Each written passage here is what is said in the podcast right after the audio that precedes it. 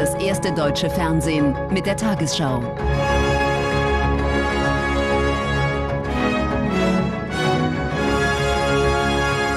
Heute im Studio Konstantin Schreiber. Guten Abend, meine Damen und Herren. Ich begrüße Sie zur Tagesschau.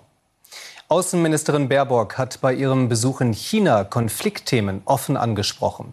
Beim Treffen mit ihrem Amtskollegen Xing Gang nannte sie die Gefahr eines militärischen Konflikts um Taiwan ein Horrorszenario. Xing entgegnete, China dulde keine Einmischung in innere Angelegenheiten. Baerbock kritisierte auch den Umgang mit der Minderheit der Uiguren und die Position Pekings zum Krieg gegen die Ukraine.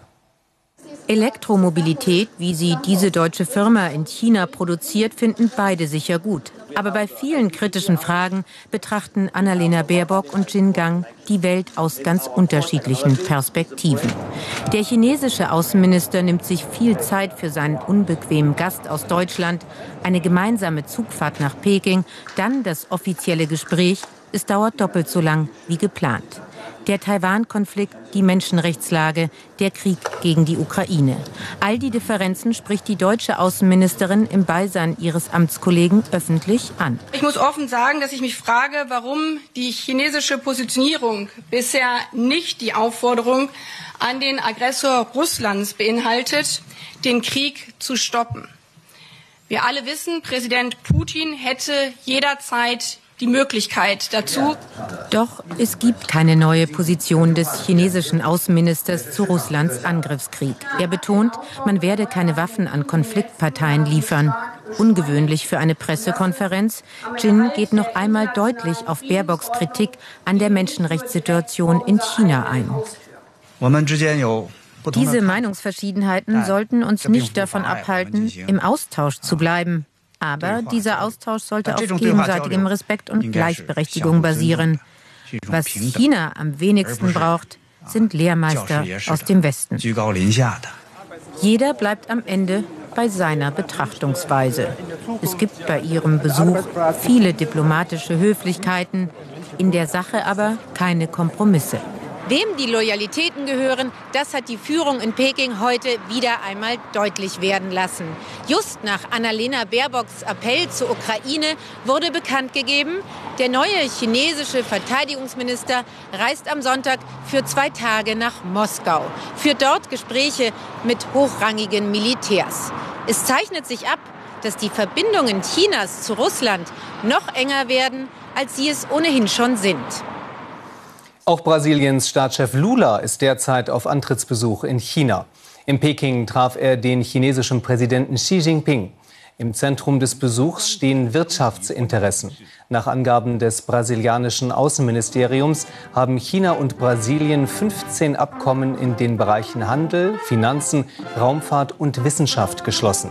Seit 2009 ist China der größte Handelspartner Brasiliens und einer der wichtigsten Investoren. Die ukrainischen Truppen sind im umkämpften Osten des Landes offenbar in mehreren Städten stark unter Druck geraten.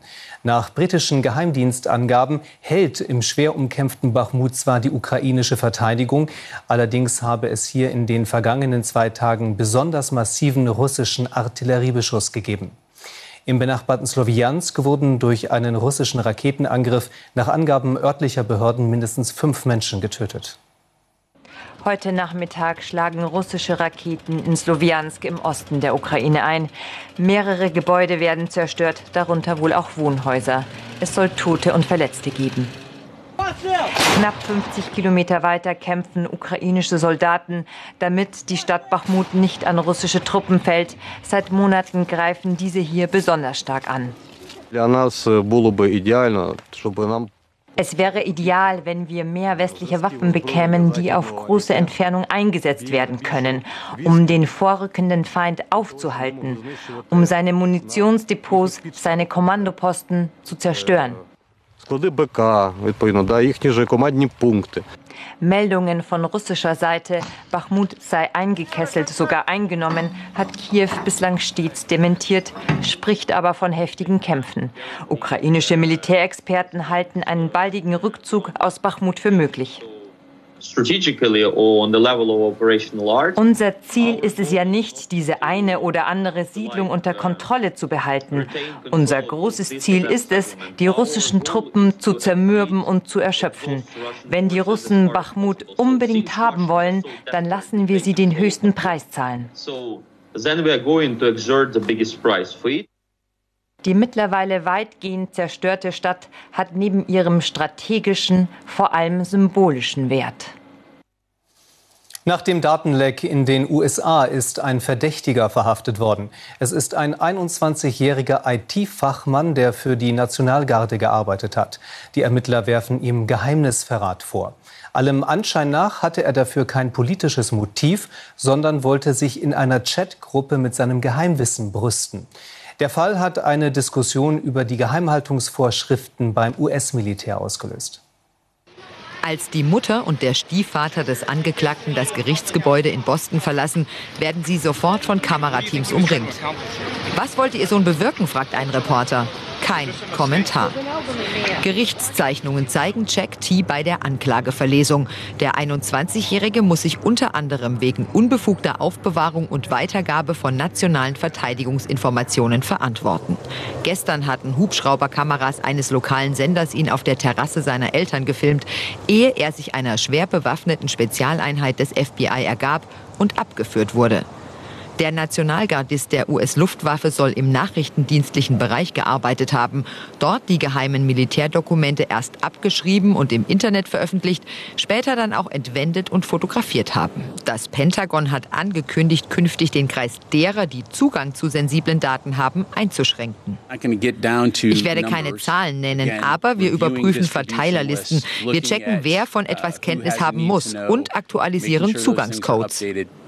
Der 21-Jährige konnte offenbar 300 geheime Papiere auf eine Internetplattform hochladen, sensible Militärinformationen zum russischen Krieg gegen die Ukraine und Dokumente, die zeigen, wie die USA ihre Partner ausspionieren. Es ist eine Schande uh, und ich bin sicher, unsere Verbündeten sind entsetzt. Der politische Schaden und der Imageverlust sind riesig. Die Vereinigten Staaten investieren jedes Jahr Milliarden in Landesverteidigung und Geheimdienst. Dass sensible Informationen über Monate unentdeckt auf Videospielplattformen kursieren, zeigt, wie verletzbar das System trotzdem ist. Auch nach Wikileaks, Edward Snowden und Chelsea Manning können die USA offenbar nicht dafür garantieren, dass Geheimdienstinformationen auch geheim bleiben. In Frankreich hat der Verfassungsrat die Kernpunkte der umstrittenen Rentenreform von Präsident Macron gebilligt. Damit kann die Regierung das Renteneintrittsalter wie geplant schrittweise von 62 auf 64 Jahre anheben. Besonders wegen dieses Punktes hatte es in den vergangenen Monaten immer wieder Streiks und Demonstrationen gegeben. Die Entscheidung war mit Spannung erwartet worden. Scharfe Sicherheitsvorkehrungen und Demonstrationsverbot vor dem Verfassungsrat.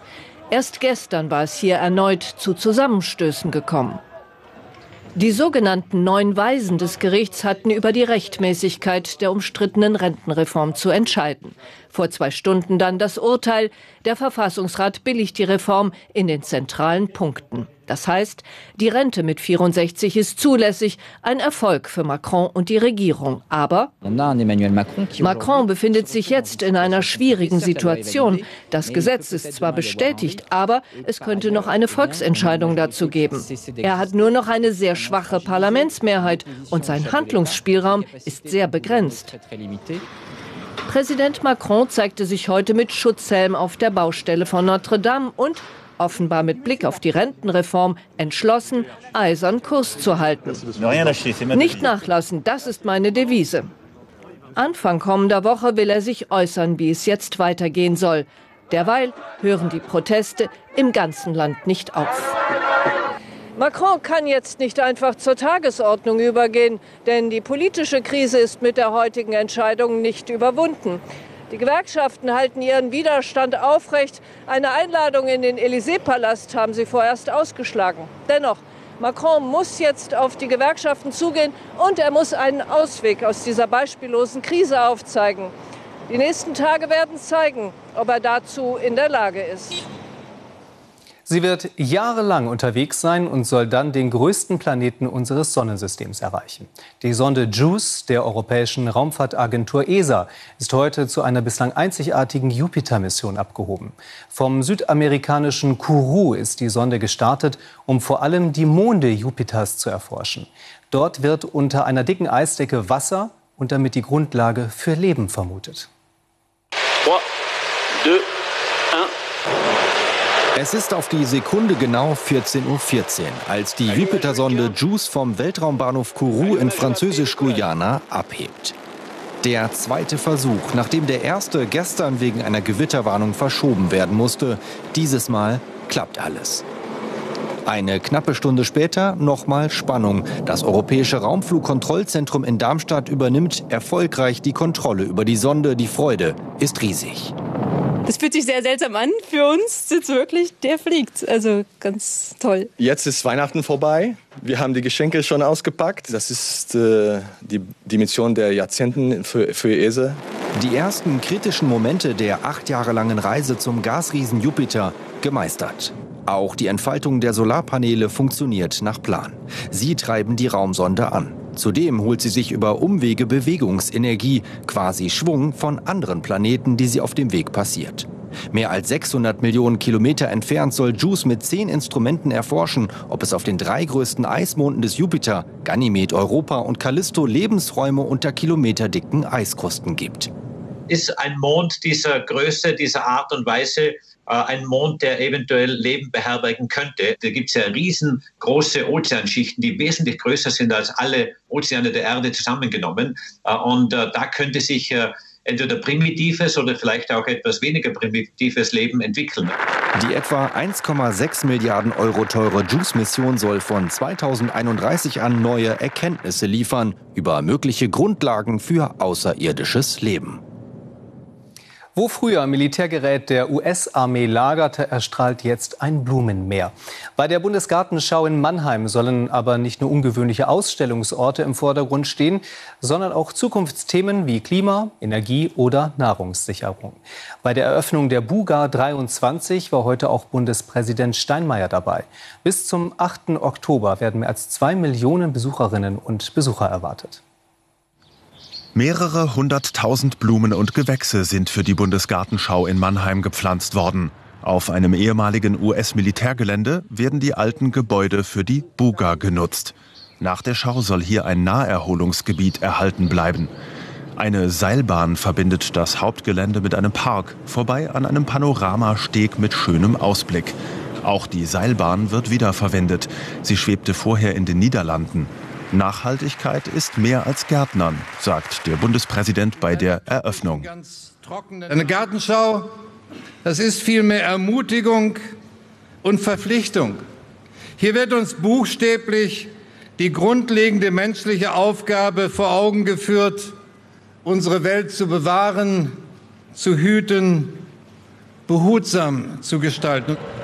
Bis kurz vor der Eröffnung haben hunderte Mitarbeitende die Wege und die Blumenhallen fertiggestellt.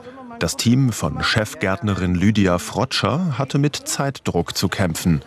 Wenn man das ähm, monatelang und jahrelang plant und es steht dann da, es ist einfach ein ganz tolles Gefühl. Ich kann nur hoffen, der Besucher sieht es genauso, ja, dass äh, der genauso viel Freude dran hat. Nicht nur an Blumen, sondern auch an mehr als 1000 Kulturveranstaltungen. Ein Orchester aus Israel mit deutschen Elektro-Klangkünstlern und mit José Oliver erstmals ein Blumenhallendichter, der zeitweise auf der Bundesgartenschau wohnt und mit den Menschen Gedichte schreiben will.